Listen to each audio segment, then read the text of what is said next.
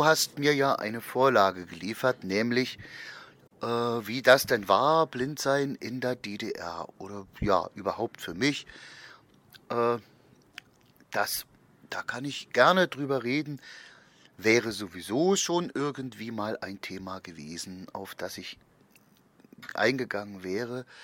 Zumindest hatte ich mir das so schon mal im Kopf notiert. Äh, eins kann ich, glaube ich, voranstellen. Die Unsicherheit äh, und Unkenntnis der sonstigen Bevölkerung Blinden gegenüber. Ich glaube, das ist hier genauso gewesen wie in der BRD. Und es ist auch vor 40 Jahren genauso gewesen oder vor 45 noch wie jetzt. Das macht mich oft mutlos, weil ich denke immer, warum musst du auch heute noch allen Leuten genau das erklären, was du denen schon auf deinem Schulweg mit zehn Jahren erklären musstest? Das hört nicht auf.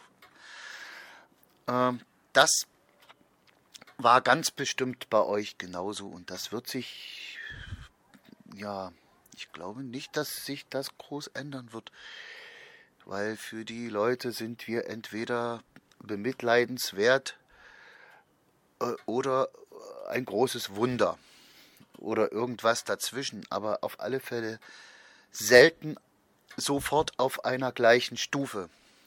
Ja. Äh, so geht es mir zumindest immer mal. Oh, ich muss hier, ich muss hier gucken, dass ich nicht hier laufend so doll schaukle auf meiner Hollywood-Schaukel hier auf dem Balkon. Sonst schwankt womöglich äh, meine Stimme hier wie Kurzwelle. Und das will ich ja nicht haben. ja, naja, wie fing denn das an? Ich bin also meine ersten sechs Jahre auf dem Dorf aufgewachsen, hier bei Leipzig. Ja, äh, da war ich natürlich der arme blinde Junge. Ach Gott, ach Gott, ist der schon immer blind und ähm, wobei ich sagen muss, meine Eltern sind mit mir überall hingegangen, die haben mich nicht versteckt. Äh, und das sage ich ganz bewusst, weil ich kenne Mitschüler aus meiner späteren Schulzeit, bei denen das wirklich so war.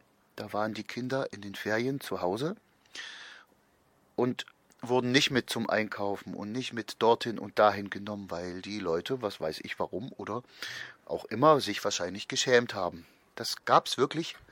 Äh, und das waren enge Schulfreunde, bei denen das so war. Und ich konnte es gar nicht begreifen, weil meine Eltern haben versucht, das ist bestimmt nicht leicht gewesen, mich ganz normal wie meine anderen Geschwister zu erziehen. Das bedeutet, ich habe noch einen Zwillingsbruder, der war halt bei der Geburt ein bisschen kräftiger als ich. Äh, wir waren zu neugierig, wir sind ein bisschen früher da gewesen und das war unser Dilemma. Äh, also Frühchen und Inkubator und Sauerstoff, das kennen, glaube ich, ganz viele und gerade zu meiner Zeit kam das auch ganz oft vor. In meiner Klasse, die ja nur aus elf bis dreizehn Leuten bestand, waren, glaube ich, drei oder vier, die dieselbe Indikation hatten. Und mein Zwillingsbruder war halt etwas kräftiger und hat nur die Hälfte davon abgekriegt äh, oder den, die Hälfte vom Schaden gehabt. Äh, der sieht also noch, es wird leider jetzt auch immer weniger, ist ein anderes Ding. Und ich, ja, ich mh, hm, eben nicht. Meine Eltern, die haben, und das war schwierig für meinen Bruder, die haben also ganz oft gar nicht mitbekommen, wie wenig er, dass er eigentlich auch weniger sieht. Das wurde erst bei den Vorschuluntersuchungen wirklich festgestellt, dass er eigentlich auch in die Sehschwachenschule muss. Ähm, das war noch mal ein Schock für sich, weil ich weiß es noch ganz genau, dass die Eltern geschimpft haben, ey, du passt doch auf, schon wieder gestolpert. Und da gab es auch mal ein paar hinter die Ohren und der Thomas konnte gar nichts dafür. Ja, naja, wie auch immer, jedenfalls, ähm, ja, das wurde erst später mitgekriegt und wir sind auf dem Dorf als Zwillinge aufgewachsen. Ich durfte nicht in den Kindergarten. Der, mein Bruder hätte gedurft, aber ich nicht. So unter dem Motto, was soll man denn mit so einem blinden Jungen hier anfangen? Ja. Was spannend war, es gab aber so Vorschulturnen, Vorschulgymnastik. Und da war ich zumindest damals noch ziemlich angstfrei, weil wenn es da auf die Sprossenwand ging oder auf eine äh, große Leiter oder eine, was auch immer, die Turnlehrerin, das weiß ich auch selber noch, äh, die hat immer gesagt, Wolfgang, Wolfgang, stopp, komm runter. Und ich habe immer gesagt, ich bin da noch gar nicht ganz oben, weil ich habe halt die Höhe und die Gefahr gar nicht gesehen. Der Bruder ist nicht so weit hochgekommen. Äh, und die anderen alle auch nicht. Das hat sich dann aber in der Schulzeit etwas verloren. Da war ich sportlich eher ängstlich, glaube ich. Ja, nee, glaube ich nicht. Das war so. Ja, wir sind dann, äh, unsere Familie ist dann umgezogen nach Karl-Marx-Stadt, weil die Eltern uns Zwillinge nicht auseinanderreißen wollten. Also war ich Tagesschüler, konnte mittags gehen nach der Schule. Äh, ab der dritten Klasse habe ich auch den Schulweg alleine gemacht. Das fand ich sehr schön und war auch kein Problem. Äh, und bis zur dritten Klasse wurde ich dann abgeholt, meistens von meinem armen Brüderchen, weil der hatte schwer zu leiden, weil ich wollte ja noch gar nicht von meiner Klasse weg und habe ihm oft gesagt, nee, jetzt noch nicht, das will ich, ich will ja jetzt noch bleiben. Und er kam nach Hause, was denn mit dem Wolfgang? Na, der wollte doch nicht, du gehst sofort noch mal los. Das war, das war schwierig, da bedauere ich ihn heute noch. Aber das musste dann irgendwann, wie gesagt, auch gar nicht mehr sein. Ab der dritten Klasse äh, bin ich den Weg selber gegangen. Ja, Tagesschüler, da wurde man auch von den Mitschülern ein bisschen gehänselt, äh, aus Neid sicher, weil, naja, die anderen mussten von Ferien zu Ferien halt im Internat sein und ich konnte jeden Tag nach Hause gehen. Ich ging spät, ich ging immer kurz vorm Abendbrot heim, äh, weil ich wollte ja nicht abgehängt sein in der Klasse. Das war immer meine Angst, weil ich Tagesschüler bin und eben gar nicht alles rund um die Uhr mitkriege, dass ich außen vor bin, wie man heute so schön sagt. Ähm, war ich nicht, aber ich habe mir auch dafür sehr viel Mühe gegeben und war fast bis zum Abendbrot immer dort. Was auch ein bisschen das Dilemma war, weil äh, die Erzieher, die haben ja dann immer Gruppenstunden gehabt, die waren mit den Kindern, die Gruppenstunden waren abends und da lernte man dann so verschiedene Dinge, die im Leben wichtig sind, äh, gerade auch an praktischen Sachen. Heute würde man sagen LPF, lebenspraktische Fertigkeiten. Äh, und die Erzieher gingen natürlich davon aus, na, der ist Tagesschüler, der lernt das zu Hause. Der kriegt das zu Hause gezeigt. Aber ich kam ja immer erst vor dem Abendbrot nach Hause. Äh, und da war kaum Zeit für sowas dann noch. Ne? Meine, äh, unsere Eltern, die waren im, arbeiteten im Schichtbetrieb und da gab es dafür eben auch keine Zeit. Ja. Ähm, wir gingen dann ab der neunten Klasse in die EOS, erweiterte Oberschule, heute würde man sagen Gymnasium, nach Königs Wusterhausen. Äh, deshalb muss ich jetzt mal ein bisschen was zum blinden Schulsystem sagen in der DDR. Es gab zwei Schulen in der ganzen Republik, die Blinde aufgenommen haben, also die direkt Blindenschulen waren. Die eine war in Karl-Marx-Stadt, wo ich bis zur achten Klasse war und die andere war in Königs Wusterhausen. Die beiden Schulen sammelten alle Blinden der ganzen Republik. Im Nordteil eben die Königs Wusterhausener Schule und alles, was südlicher davon war, die Karl-Marx-Städter Schule. Und dann gab es eben die eine EOS, erweiterte Oberschule, heute Gymnasium, wo eben alle Sehschwachen und Blinden aus der ganzen DDR waren. Und da bin ich hin und mein Zwillingsbruder, der ja eh schon eigentlich hätte in die Seeschwachenschule gehen müssen, sich aber in der in Anführungsstrichen Normalschule durchgeschlagen hat, äh, der kam dann ab der neunten auch dorthin. Wir waren in einer Klasse.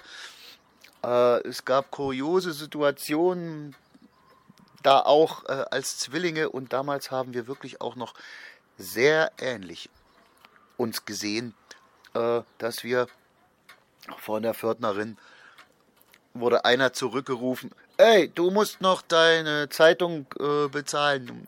Und das war ich und ich habe gesagt, nö, muss ich nicht, ich, das ist der andere. Äh, oder Thomas sollte dann meine Telefongespräche bezahlen. Ja, gab es kuriose Situationen, noch einige weiter. Heute sehen wir uns nicht mehr so ähnlich. Das Leben hat uns ein bisschen unterschiedlich werden lassen, auch, auch vom Aussehen. Äh, ja, das war das mit dem Schulsystem. Und die Klassen waren auch nicht so gemischt wie heute. Also die Blinden waren eben in einer Klasse und da waren nur Blinde. Erst, wie gesagt, ab der 9. Äh, EOS, erweiterte Oberschule, da waren dann Blinde und Sehschwache. Das tat mir sehr gut, äh, weil es frischen Wind reinbrachte. Die Atmosphäre in den Schulen, die war sehr unterschiedlich. Und Königs Wusterhausen, das kam mir alles irgendwie ja, selbstverständlicher und freier vor. Also in Karl-Marx-Stadt ein großes Gelände, aber da fühlte man sich eher ein bisschen eingesperrt vielleicht. Gegenüber Königs Wusterhausen. Ich ja nicht unbedingt, weil wie gesagt, ich durfte jeden Tag nach Hause gehen. Und in Königs Wusterhausen war ich natürlich dann auch im Internat vier Jahre. Äh, vielleicht muss ich zur Mobilität noch sagen, dass es, also es gab keinen Mobilitätsunterricht in dem Sinne, das hatten wir nicht. Äh, der weiße Stock, der Blindenstock, war auch noch gar nicht so verbreitet. Ich behaupte, die meisten, die gingen damals mit der Blindenarmbinde, mit den drei Punkten. Ich auch. Und ich kann mir heute nicht mehr vorstellen, das so zu machen, weil ich bin es nicht mehr gewöhnt. Aber ich bin bis zur Wende nur mit der Blindenarmbinde gegangen und mir ist nicht viel passiert. Mir sind große Sachen auch passiert, aber eher danach, als ich mit Stock gegangen bin. äh, mit der Armbinde eher nicht. Äh, ich weiß, dass es so war. Ich könnte es heute nicht mehr so machen, weil ich fühle mich heute ja schon unsicher, wenn ich, äh, wenn ich jetzt mal äh, zwei Querstraßen ohne Stock gehen soll. Ja? Das ist eine Gewohnheitssache. Natürlich gab es damals auch Hindernisse. Ich habe das meiste einfach dann auch so gehört äh, über Echo. Natürlich aber nicht mit schn extra Schnalzen oder so. Das ist, brauchte ich nicht machen. Weil man hört das ja auch durch andere Geräusche, die immer irgendwie da sind, hört man das einfach auch. Ja, das glauben viele nicht, dass die meisten von uns wirklich mit Armbinde gegangen sind. Äh, und da auch nicht irgendwie groß äh, Gefahr gelaufen sind, nicht zu Hause anzukommen. Ja, also ich bin also auch schon damals, gerade in Königs Wusterhausen und später im Studium natürlich sowieso, dann viel unterwegs gewesen auch. Äh, und eben mit Armbinde. Ja, dann kam das Studium Kulturwissenschaften in Leipzig. Da war ich der zweite Blinde, der zugelassen wurde für dieses Fach. Das war relativ neu. Äh, eine Freundin oder ja, naja doch, aus der Singegruppe in Königs Wusterhausen, die ein Jahr älter war, das war die erste und ich war die zweite und mein Zwillingsbruder auch. Äh, das hat mit gleichen Interessenlagen zu tun. er hat auch Kulturwissenschaft studiert. Und jetzt, bevor ich darauf eingehe, vielleicht doch ein bisschen was zu berufen. Was es da gab, war relativ überschaubar. Also es gab, wer nach der zehnten Klasse äh, rauskam, was ja Normalität sein sollte, äh, so für die meisten. Ja, was gab's denn? Ähm, Stenotypist, das nannte sich damals auch gerne Facharbeiter für Schreibtechnik. Äh, ja, und hieß einfach Büroarbeit, Schreibmaschine. Äh, Sekretärin halt oder Sekretär, wie auch immer. Dann Telefonie, ist auch klar. Gab es ja bei euch alles auch. Und Masseur oder Masseurin eben. Das hat es so gegeben. Und wer jetzt in der achten Klasse ging, naja, da gab es noch die Bürstenmacherei, die Korbmacherei und äh, Klavierstimmer konnte man, jetzt will ich nichts Falsches sagen, konnte man womöglich auch schon nach der achten machen, nach der zehnten aber auch. Äh, das waren eigentlich schon die Hauptberufe. Ja, nach dem Studium oder als Studium gab es, war es auch sehr überschaubar. Ich wollte ja erst äh, Justiziar machen, Wirtschaftsrecht. Ich war immer dafür, dass äh, Unrecht beseitigt wird und schon als Kind und das und das muss Wahrheit und hab dann mal mit einem Justiziar gesprochen und der hat gesagt, äh, wenn du da so drauf bist, dann lass es, weil du musst, wenn du das anfängst, äh, musst du ja bei deiner Firma, wo du angestellt bist, musst du ja für die das Beste durchdrücken. Egal, ob du denkst, dass das jetzt rechtens ist oder nicht. Äh, das wollte ich dann irgendwie doch nicht. Und gab es eine Zeit lang, da wollte ich äh, in der Erwachsenenbildung Lehrer werden. Und zwar, ja, lassen wir erstmal hier den Hubschrauber vorbei.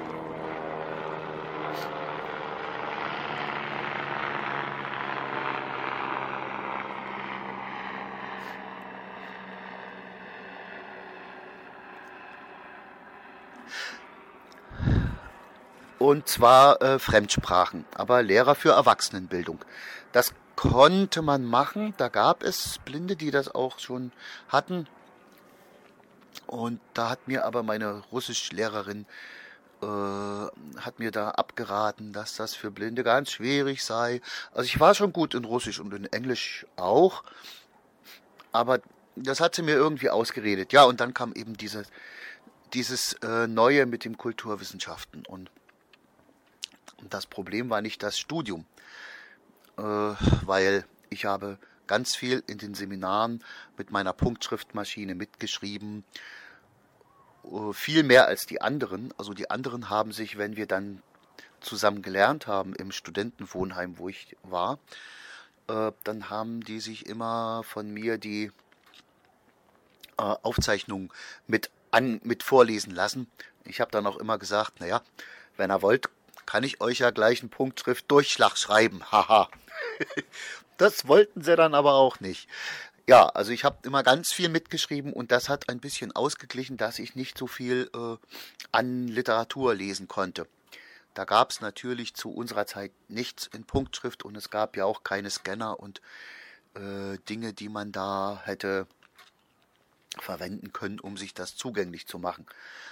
Und äh, Hörbücher jetzt für das Fach auch nicht in dem, in dem Maße, dass einem das so genützt hätte. Also das war so nicht. Deshalb habe ich immer ganz viel in den Vorlesungen und auch in den Seminaren mitgeschrieben, um das auszugleichen. Und das hat geholfen und irgendwie auch gereicht. Äh, wie habe ich meine Arbeiten geschrieben? Das war unterschiedlich. Zum Teil habe ich sie mit Punktschrift geschrieben und durfte sie hinterher vorlesen. Äh, meine Klausuren das hatte den kleinen Vorteil, dass man, naja, wenn man das hinterher vorliest und nochmal nachgedacht hat, in der Pause ja, konnte man einen Satz ja nochmal anders im Kopf äh, sprechen, als er da drauf stand. Ne? Das konnte man vielleicht tun. Ich habe aber auch viele Klausuren erst in Punktschrift geschrieben und dann äh, mit irgendwie gar nicht viel mehr Zeit, die ich dafür bekommen habe, dann nochmal in Normalschrift äh, mit Schreibmaschine abgeschrieben. Das gab es auch. Das waren die zwei Wege, wie ich Klausuren geschrieben habe. Manche haben dann auch gesagt, äh, wie, wie willst du es machen? Willst du eine mündliche Prüfung machen? Das ging mitunter auch. Ja, dann war das Studium aber bald zu Ende. Und ich bin dann mal hochgegangen in die Verwaltung und habe gefragt, wie ist denn das jetzt äh, hm, mit einer Arbeit hinterher? Ja, natürlich, natürlich. Äh, sonst hätten wir Sie doch nicht studieren lassen. Äh, natürlich kriegen Sie genau wie jeder andere hier auch eine Arbeit zugewiesen. Man hat die Arbeit zugewiesen bekommen, dort, wo sie nötig war. Das war allgemein so. Ne? Das war, hat jetzt mit Blinden nichts zu tun. Ich war ja auch überhaupt der einzige Blinde in meiner Seminargruppe. Ja, das war nach dem zweiten Studienjahr. Nach dem vierten Studienjahr, fünf waren es, bin ich wieder hochgegangen. Also Sie können hier gerne fertig studieren. Das schaffen Sie auch. So schlecht sind Sie nicht, das schaffen Sie. Aber was Sie später mal machen sollen, das können wir uns nicht vorstellen. Äh, Kulturwissenschaft war ein Studium, hm, wie soll ich das jetzt beschreiben? Man hat in ganz viele Dinge reingerochen, aber in nichts so ganz tief. Also man wusste von vielem Bescheid, aber von vielem nur so ein bisschen. Äh, und es ist auch erstaunlich, was, wenn ich nur meine Seminargruppe mir angucke, was die Leute alle geworden sind. Also von, von Boutiquebetreiberin, auch zu DDR-Zeiten schon, äh, bis zu Kinoleitern äh, ganz viele ja, Clubhausleiter. Manche haben sich einfach als Diskotheker selbstständig gemacht und, und, und gar nicht so viel dann nebenbei noch gemacht. Äh, das war so unterschiedlich. Ganz viele natürlich auch in, in Abteilungen Kultur der Stadtverwaltung, wie, wie ich eben dann auch erstmal. Und hier kam, äh, hier kam ein gutes Anknüpfungsdingens zum Vorschein, was ich hatte. Ich war ja in Königs Wusterhausen auch schon in Singegruppen aktiv. Äh, das ist entstanden alles aus der FDJ-Singebewegung. Müsste ich jetzt extra Sendungen drüber machen. Muss ich jetzt einfach mal so stehen lassen. Äh, also wir haben da nicht nur politische Lieder gemacht, sondern alles Mögliche bis zum Lied aus dem Rockbereich konnte man da alles Mögliche tun. Volkslied und ach ja, naja, aber das lasse ich mal jetzt außen vor. Und im Studium hatte ich dann mit meinem Bruder und unserem Stubenkumpel äh, so eine äh, akustische Band, will ich mal sagen. Wir haben viel mehrstimmig gemacht, äh, haben viel lustige Sachen gemacht, äh, Klamauk auch ach, was weiß denn ich, von Emil bis Otto und, und, und äh, andere auch äh, internationale Oldies und, und sind da manchmal so auf Betriebsfäden oder Abifäden haben wir dann manchmal so gespielt, gar nicht so oft. Und irgendwann fiel mir aber auf, dass ich die Singegruppen-Sache vermisse und habe mir und habe in Leipzig versucht, eine Singegruppe zu finden, die mich dann auch will. Und da erzähle ich jetzt mal eine Sache, mit der bin ich auch noch nicht durch. Ne? Ich habe da eine Singelgruppe gefunden, bei der ich wusste, die können viel von mir lernen, aber ich kann auch von denen was lernen. Wir würden uns richtig dolle ergänzen. Und äh, ich habe da mal reingeguckt, habe die Probe mitgemacht und das war auch richtig toll. Und wir, die haben sich auch richtig gut mit mir verstanden. Das hat ihnen auch Spaß gemacht, das habe ich schon gemerkt. Aber als ich dann nach der Probe beim geselligen Beisammensein gemeint habe, äh, was, äh, naja, ihr habt ja gesagt, äh, dass niemand jetzt extra was machen muss, wenn er bei euch Mitglied werden will, äh, sondern äh, das einfach denn sagen. Also ich würde gerne bei euch mitmachen. Dann gab es eine Pause von einer Minute, dies war sehr peinlich, bis dann eine von der Gruppe sagte, naja, ich soll's doch mal lieber bei einer Singegruppe vom Blindenverband versuchen. Das tut mir heute noch weh. Das gebe ich vor euch allen gerne zu, das ist immer noch ein Stich. Das kann ich nicht vergessen. Das, das tut weh. Ja. Äh, ich habe dann eine Singegruppe gefunden. Die war lange nicht so, so gut. Aber die wollten mehr, als sie konnten unter dem damaligen Leiter. Und irgendwie haben wir den Leiter dann irgendwie rausge... Ja, also er merkte, dass die Leute was anderes wollten als er. Er war über 70 und die Leute wollten was anderes oder wollten auch andere Arrangements und auch andere Stücke und ich habe die darin praktisch unterstützt und war da der Katalysator. Also habe ich die Truppe dann auch geleitet in Leipzig, die Singegruppe. Und jetzt kommt das, worauf ich eigentlich hinaus will. Äh, die Stadtbezirksrätin Kultur hat uns gehört, mal zu irgendeinem Auftritt und hat gesagt, oh, was ist denn das? Die sind ja viel besser geworden, als die mal waren. Das sind sie auch. Ja, und wahrscheinlich war ich da schon dran schuld. Und, oh, wer ist denn das? Den kenne ich ja noch gar nicht. Ach, du leitest die Truppe jetzt. Äh, was machst denn du? Naja, ich sag, ich studiere hier noch Kulturwissenschaft und bin fertig und dann weiß ich noch nicht. Na, sagt sie, das gibt's ja gar nicht. Also eh, sie muss hier ein Kulturkabinett aufbauen und dort äh, im Vol Volkskunstfach äh, braucht sie unbedingt jemanden, der für die ganze Volkskunst im Stadtteil Nord verantwortlich ist. Ob ich das nicht will. Ich habe gesagt, ja, das könnte ich mir vorstellen. Das ist doch spannend. Naja, ehe sie das alles durch hatte, war ich nach dem Studium also erst mal ein Dreivierteljahr zu Hause. Das war ganz komisch, das war so wie so ein Loch. Äh, Habe ich ganz viel für mich persönlich gemacht. Man hat ja Hobbys. ja, mich mit Freunden getroffen. Ich meine, ich hatte in Karl-Marx-Stadt noch ein paar Freunde und bin natürlich auch ganz viel weggefahren. Naja, wie auch immer, jedenfalls. Dann ging das los im Kulturkabinett. Und diese Chefin, das war die. Sowas es heute kaum noch. Weil die hat zu mir gesagt, oh, ja, du bist blind, na und? Kannst telefonieren, kannst Schreibmaschine schreiben, kannst mit Leuten reden, hast dein Fachwissen. Dass du blind bist, interessiert mich nicht. Wenn du was brauchst, musst du es mir sagen. So. Äh, sowas habe ich ganz lange oder kaum wieder erlebt. Also ich hatte da schon auch ordentlich Verantwortung. Ich war für die für sämtliche Volkskunstzirkel von unserem Stadtteil hier verantwortlich, in dem ich ja jetzt immer noch lebe. Ich sage immer vom Männerchor bis zum Nähzirkel. Äh, da waren Tanzgruppen dabei, da waren natürlich äh, auch äh, Rockbands und äh, Tanzmusiktruppen dabei. Da waren Liedermacher dabei, da war alles.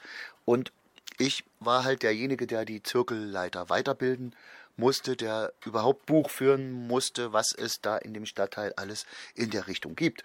Also man musste auch in die Betriebe gehen und neue Sachen aufspüren. Und ich war deshalb abends oft auch auf Achse und habe das auch alles irgendwie gemanagt. Äh, habe mich durchgefragt da und dahin, Navis gab es noch nicht. Äh, und lief alles ganz gut.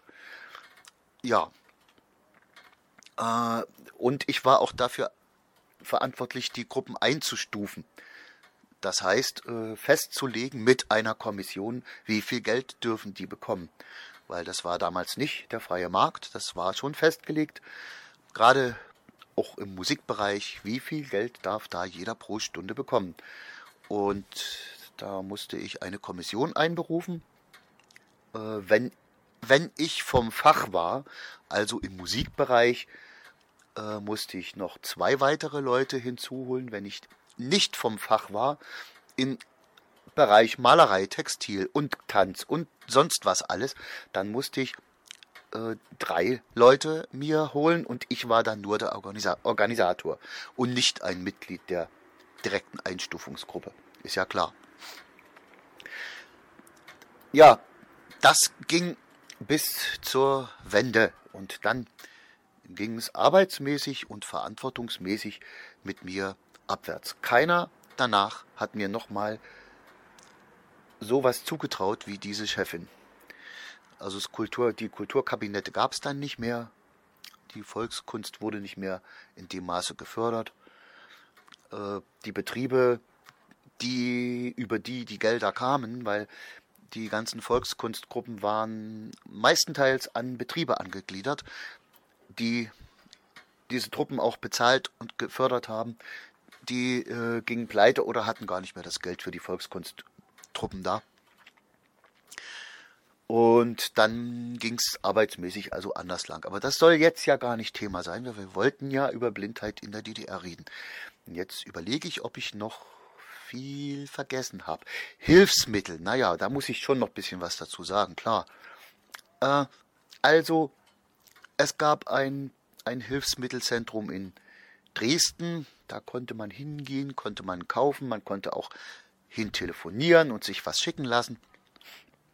Äh, da gab es viele Hilfsmittel für den Alltag, für die Küche und Bandmaße und Zollstocks. Ach, ich will das jetzt gar nicht mehr alles aufzählen. Also vom, vom Reisewecker, von der Klappuhr mit Fühlzahlen gab es alles. Es gab dann sogar gegen Ende der DDR gab es sogar ein Diktiergerät, was aus dem Westen eingeführt wurde und was es nur dort gab.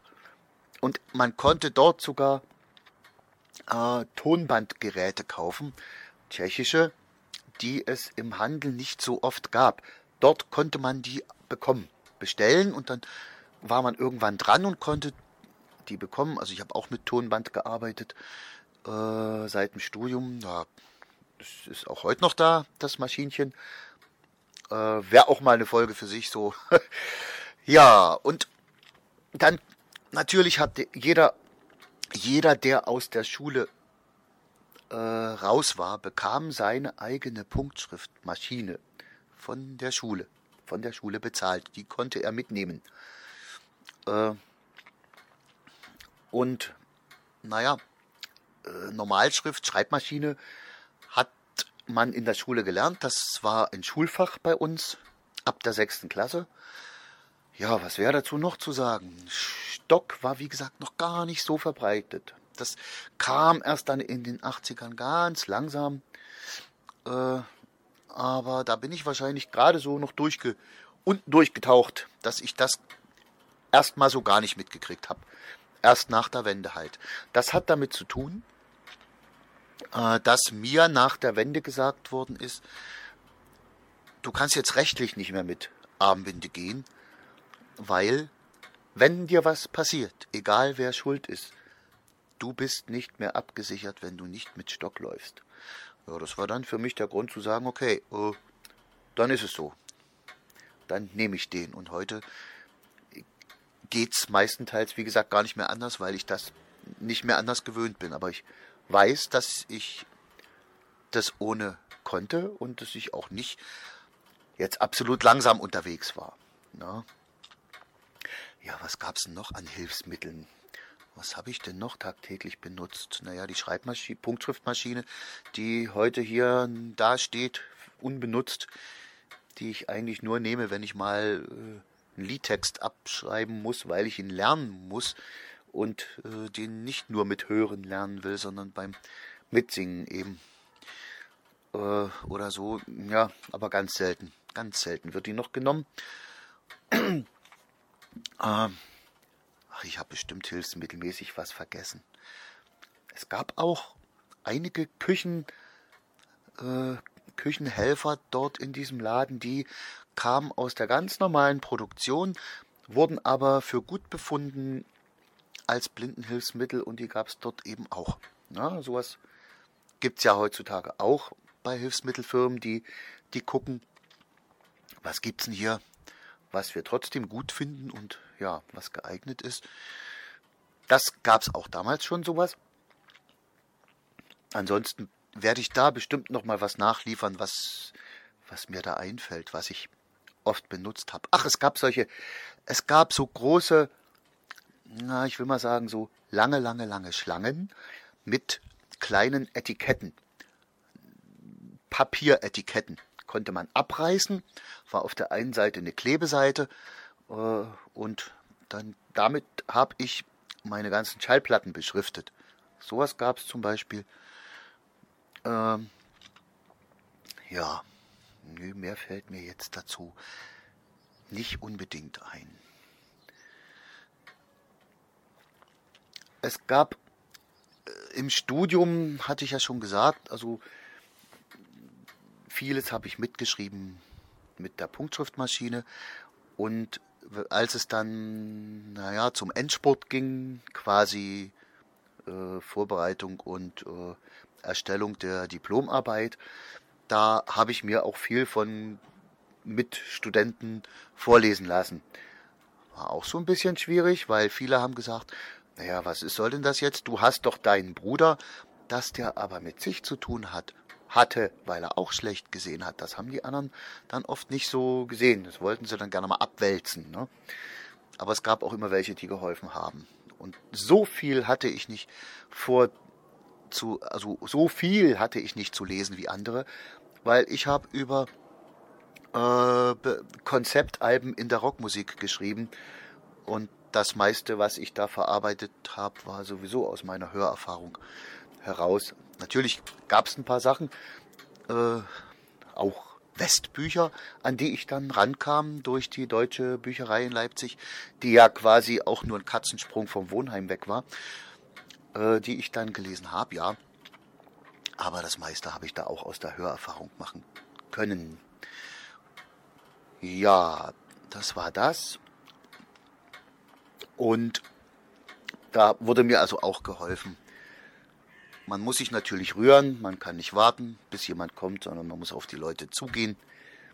Wer hat mal Zeit? Und dann ging das schon. Ja, äh, vielleicht erzähle ich ja auch noch mal über so mobil sein oder auch nicht, äh, einkaufen und so weiter führt, glaube ich, aber jetzt zu weit. Ich habe euch jetzt so zugelabert hier. Äh, werde das jetzt einfach schon mal beenden. Und wer noch Fragen hat, ich habe bestimmt noch ganz viel vergessen, was zu dem Thema passen kann, der, der muss es mir sagen. Eins will ich natürlich noch sagen, bevor hier andere Blinde äh, aus DDR-Zeiten sagen, aber bei mir war das ganz anders. Ja, ich glaube, es gibt so viele Lebensläufe und Meinungen, äh, wie es blinde Menschen gibt. Und ja, das kann alles bei anderen Leuten auch ganz anders abgelaufen sein. Was es kaum gab, das war sozusagen so eine integrierte Beschulung. Das können wirklich nur Einzelfälle gewesen sein, wo das mal so befürwortet wurde also die Blinden waren an sich wirklich äh, in den Blindenschulen. Ja. Eine Anekdote muss ich aber jetzt doch noch loswerden. Zum Abschluss, damit ihr auch noch mal ein bisschen schmunzeln könnt hier. Äh, als ich neu in Leipzig dann wieder war nach dem Studium und meine Arbeit wieder hatte, äh, da ich immer mal hohen Augendruck habe und da Schmerzen habe, äh, suchte ich einen Augenarzt und rief einen an und wollte dem nun erzählen, äh, wie das mit mir ist, und hub nun an zu reden. Also, ich bin nämlich blind. Da unterbrach er mich und sagte, das ist gut, dann würden Sie mich niemals finden, haha. da war ich auch erstmal baff. Also ich bin dann hin, der hat sich dann noch bei mir entschuldigt. Ja, das konnte ich ja nicht wissen. Das sagen ja viele erstmal, sie sind blind und das ist Unsinn. Äh, da musste ich aber auch erstmal schlucken, ne?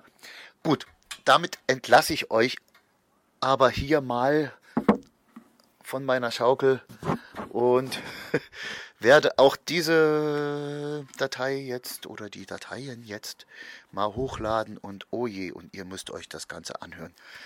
Na gut, mal sehen. Bis dann. Tschüss. Hallo ihr Lieben, ich muss noch was nachschieben zu dem Thema Blindheit in der DDR, was so äh, Vergünstigungen vom Staat betrifft. Also man konnte durchaus irgendwie mal schneller an ein Telefon kommen als ein anderer. Das war ja in der DDR nicht gang und gäbe, dass da jeder ein Telefon hatte. Äh, ich habe das irgendwie immer umgangen, weil, hm, naja, es gab Telefonzellen und ich wollte auch nicht immer so richtig dolle, so mehr Vergünstigungen groß haben als die Kumpels. Ähm, man konnte auch wohl ähm, schneller an ein Auto kommen, äh, wenn man blind war und äh, Angehörige hatte, die Auto fahren durften. Ich glaube, das war so. Ich meine, äh, ich, wir haben das irgendwie äh, nicht genutzt. Äh, mein Vater hat sich dann irgendwie ein Auto auch irgendwann mal dann 75 geleistet. Ich habe gesagt, ich möchte das aber nicht über diese Geschichte machen, weil ich war nicht so dolle für dieses Auto. Kann ich auch ein andermal drüber reden. Das waren die Sachen. Dann habe ich, glaube ich, noch zu wenig gesagt. Ach so, zu Vergünstigungen, äh, finanzielle Vergünstigungen, war es sowieso zu DDR-Zeiten ein bisschen anders. Äh, da wurde man zum Teil angeschrieben, wenn einem irgendeine Vergünstigung jetzt zusteht. Kriegte man einen Brief, Ihnen steht mit 18 Jahren das und das zu, bitte melden Sie sich deshalb dort und dort. Ja, da könntest du heute lange warten. Heute musst du dir raussuchen und musst gehört haben oder wissen, was du vielleicht für Vergünstigungen bekommst. Und wenn du da nicht hinterher bist und dich nicht kümmerst, dann kriegst du auch nichts. Das ist auch so ein kleiner Unterschied.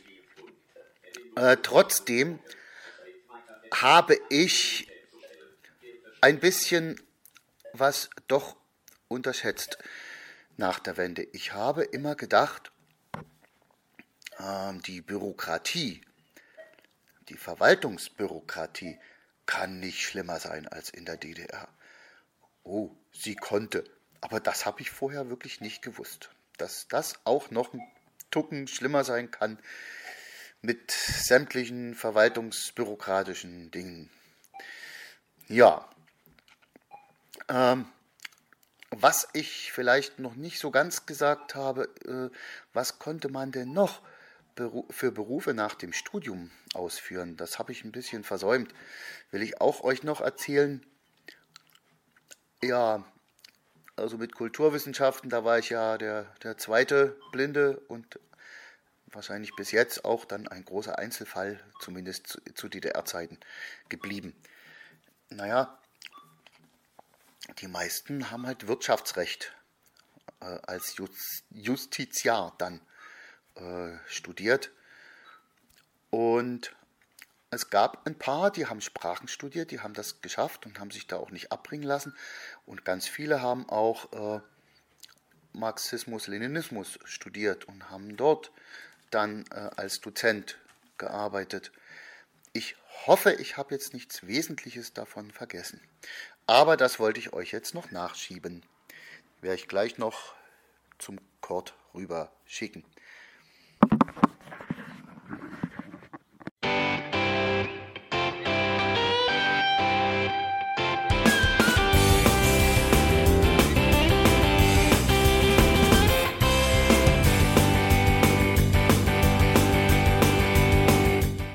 Das war Irgendwasser von Blinzeln. Wenn du uns kontaktieren möchtest, dann kannst du das gerne tun per E-Mail an podcast.blinzeln.org oder über unser Kontaktformular www.blinzeln.org. Blinzeln schreibt man in unserem Fall immer mit einem D in der Mitte. Wenn du möchtest, kannst du uns sehr gerne auch einen Audiobeitrag auf unseren Podcast Anrufbeantworter sprechen. Der hat in Deutschland die Telefonnummer 05165 439 461. Und wenn du uns aus dem Ausland anrufen möchtest, dann ersetze einfach die erste 0 gegen die 0049 für Deutschland. Wir bedanken uns für dein Interesse und freuen uns schon darauf, wenn du auch beim nächsten Mal wieder mit dabei bist.